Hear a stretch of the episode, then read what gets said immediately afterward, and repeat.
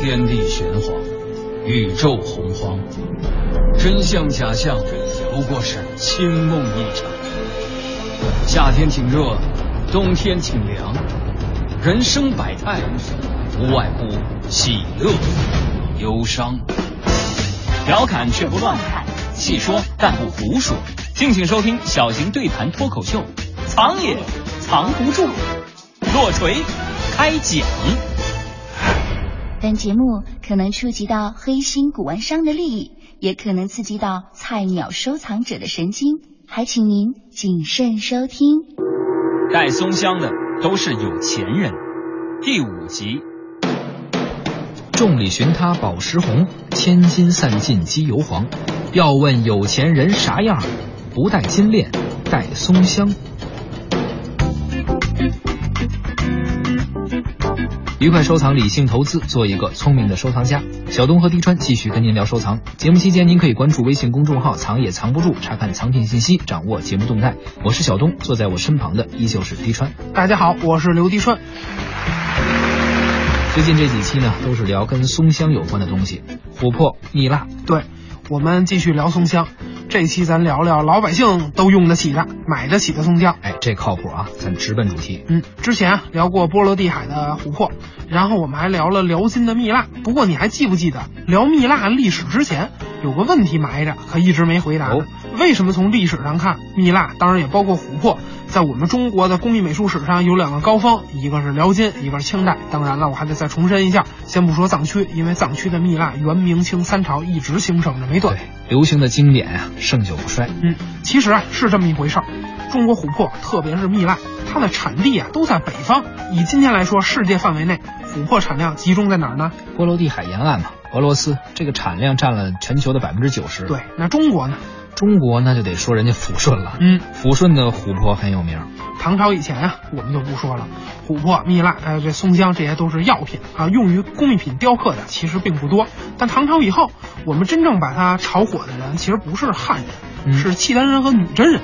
这个契丹人啊是契丹国，也就是辽国的建立者。嗯，他们那儿的皇上啊姓耶律，哎女真人我们就更熟悉了，姓完颜。哎，后来还信爱新觉罗嘛？后来建立清朝的满族啊，就是女真民族的后裔了。你看啊，辽金，辽金时期绝对是一个民族融合、文化交流的大时代。就拿工艺品来说，我们之前老用白玉来类比蜜蜡，白玉的带板和蜜蜡的带板啊，其实这都是皮带的装饰品，嗯，当然了，也都是奢侈品，啊限量的。有钱人才戴的。同一时期的东西，比如海青拿天鹅，它有的是用玉做的，也有用蜜蜡做的。这说明什么呢？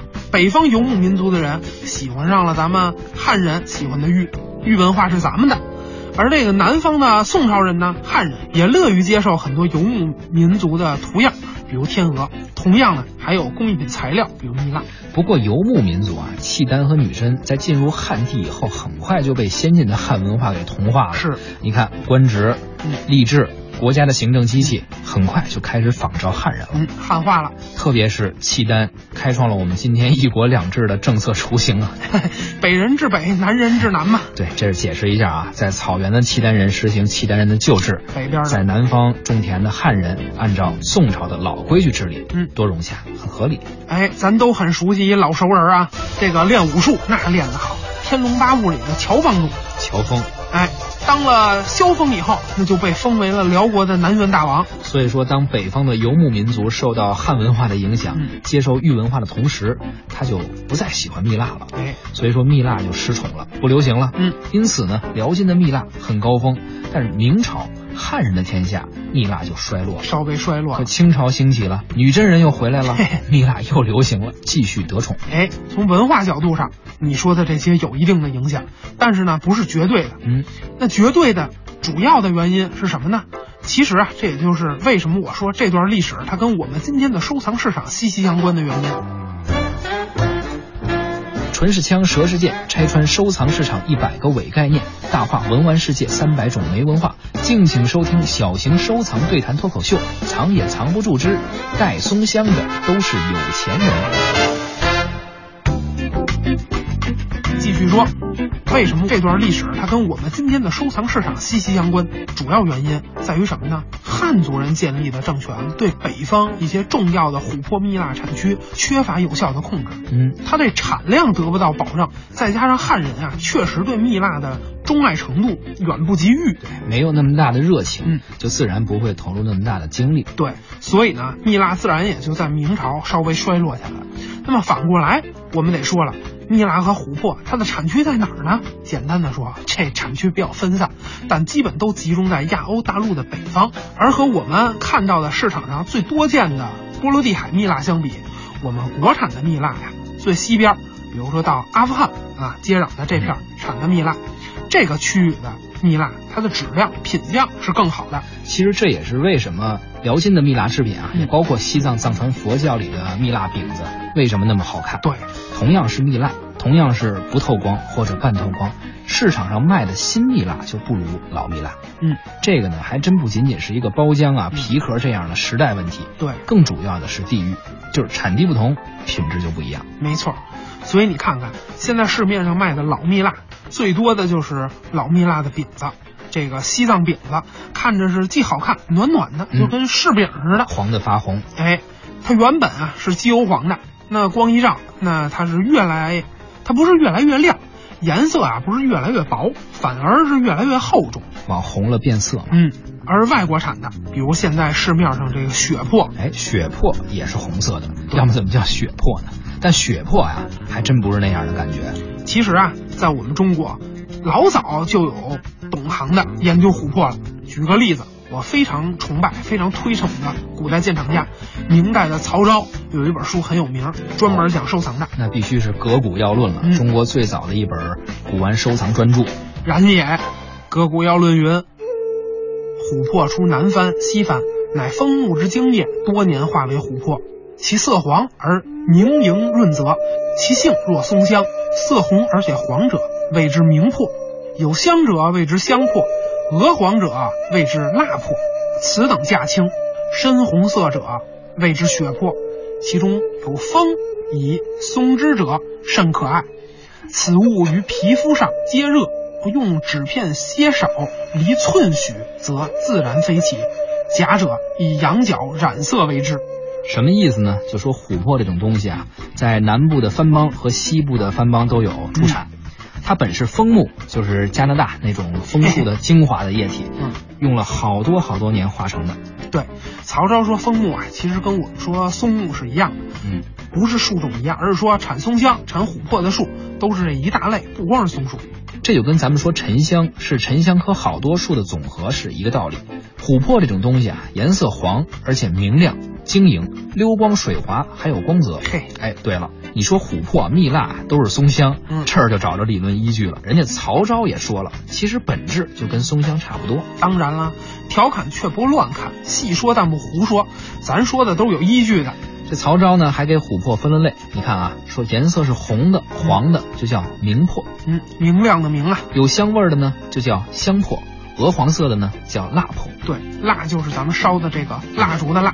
从明珀到香珀，再到蜡珀，一个比一个等级低，一个比一个便宜。所以啊，回头您淘宝的时候记着点儿，留点神。明朝的价格到今天它不一定管用了，但是我觉着啊，您还是应该参考明朝的这价格表，因为历史已经把、明朝市场当中的水分给挤出去了，您买不了吃亏，也买不了上当。现代文玩商注水的这个概念，保不齐三五年它行情就变了。哎，曹昭啊，在这儿还特别说了一种琥珀，嗯这个市场上可好多呢。藏友们可听好了啊，说深红色的叫血珀，产自高丽、朝鲜、倭国。日本，日本古代就叫倭呀，嗯，这个字最早出现在《汉书·地理志》里头。从汉代，咱们就管日本叫倭，因为倭啊在日语当中啊，同大和的发音是一样的，所以大和、倭啊都是日本的别名。有意思啊。嗯你看曹昭又说了，这回跟咱小学这课文就对上了。他说这血珀里边有时候会有蚂蚁、蜜蜂或者松枝，说要是有这些东西，格外可爱。嗯，说明啊，德国那作家，咱小时候他没骗咱们，真有这东西。呃，市面上您要真见着这样的琥珀，当然得在保真的情况下，别是树脂的，啊贵点儿买还是值得的。可是有一个问题，这能不能保真呢？关于保真啊，曹昭又说了，嗯怎么鉴别真伪呢？他说这琥珀这东西啊，特别轻。哦，密度低，他说，如果你要是把它研磨一丁点儿的粉末下来，嗯要非常非常细的粉末啊，特细的放在手里，手是热的呀，嗯空气和粉末都是冷的。说这粉末啊，它会被人体的温度给吹起来，哎， 前提是您别紧张，出了汗就不行了。它自己就能飘起来啊，这粉末，然后就被风给吹走了。这个反正能不能让风吹走，我听这有点玄乎。您磨了，它变成分子，那肯定能吹走。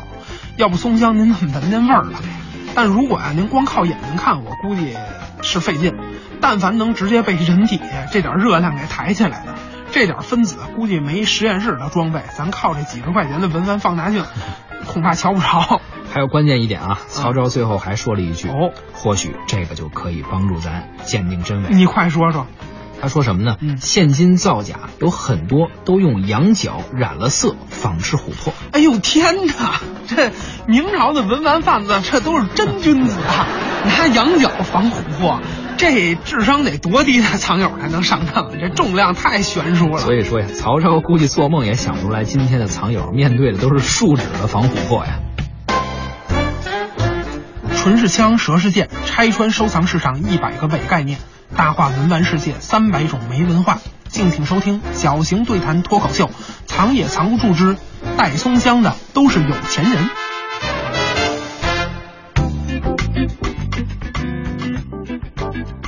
说的防琥珀，咱们介绍点小常识吧。哎，打假正式开始了。这市场上啊，仿品有高仿、中仿和低仿。曹昭刚才给咱们介绍了最假的，假的不能再假的那个。羊角染色，然后仿的。哎，这个呀、我觉得我们就不用介绍了。但凡是能被这个染色羊角给骗了的，我看您可能是跟收藏真是没有缘分。实在还是喜欢收藏的，您就换个门类，就别玩松香了。是，我们已经聊了，并且聊了很多，还会继续聊很多东西。您在这些东西里随便找个便宜的、靠谱的就得了，带松香的都是有钱人，我们也没说您不玩松香就不是有钱人。绝对没有啊。被超级假货骗的这个朋友啊，建议还是玩点别的。明朝人就已经如此淳朴了，那伎俩都能蒙上您。到如今这险恶的文玩市场，对您来说基本上就是火坑了。哎，超级假货咱先不说了，咱说一高仿的，嗯就是把这个加工琥珀和蜜蜡研磨碎了的这个粉末啊，用胶混合起来，然后压出来。哎，胶粘这种方式很常见啊嗯，造假的琥很珀、蜜蜡咱还少见点儿。这个松石和青金石用这种方法可太多了，对都是这么做出来的。原理一样。不过呀、琥珀蜜蜡这路货呀、不太像松石、青金石这种石材，胶粘的它不太好看出来。最重要的是，单独靠我说您听，估计我说不清楚，您也听不明白。所以这类高仿品啊，咱以后有机会手把手、面对面的上上手，才能感觉出来，对比一下。哎，那节目里呢，咱就先说说这个排名中间的吧，中档的。嗯，就是树脂仿蜜蜡，头些年是仿蜜蜡、仿琥珀，现在还有仿这个鹤顶红的。这个以后鹤顶红咱们再说，但是路子它都是一样，材料用的也一样，都是树脂。您就记住一点，别管它是琥珀还是蜜蜡，它首先得是松香。对，是松香，它就一定得有味道，得有香味儿您哎，您闻过那松香味儿呗？有印象啊，味道很冲啊，闻一下您就忘不了。对，如果啊您有条件，比如说是手串这类的东西吧，或者是加工的原材料，您可以稍微用火烧那么一点点。如果是真的话，那味道肯定特冲；那要是假的呢？假的那味道也同样非常的冲。您就跟那个烧塑料，而且真的很上头，假的它刺鼻。可是有些东西它没法做这种破坏性的实验。呃，那您就使劲儿蹭蹭，多蹭蹭，摩擦发热嘛，这动能能转化成内能，它一样能有点味儿。对，松香这个燃点啊很低，只要快点摩擦就能产生反应。不过就是味儿稍微小了点儿也能闻着。这招啊，对于感冒的藏友不太适合，所以啊，您要是感冒了，就别上市场上捡漏了你。想的还挺周全的。咱们从怀旧聊到历史，从历史再聊到市场。松香的话题呢，我们好像也说了好长时间了。关键节目时间有限，暂时松香咱们只能聊到这儿了。哎，以后有机会咱们再聊。好，愉快收藏，理性投资，做一个聪明的收藏家。本期节目就是这样，关注微信公众号“藏也藏不住”，查看藏品信息，掌握节目动态，还可以发送邮件至收藏二零一五 at 幺二六 .com 与我们沟通互动。藏也藏不住，下期再会，再会。腊月二十九，您正在收听的是小型对谈脱口秀《藏也藏不住》。大年二十九那天，中国中音多年特别节目，好多主持人艺术啊家都通过广播给这个听众拜年，你怎么没去？你还真问到点儿上了。借此机会啊，我必须得郑重解释一下。啊快解释！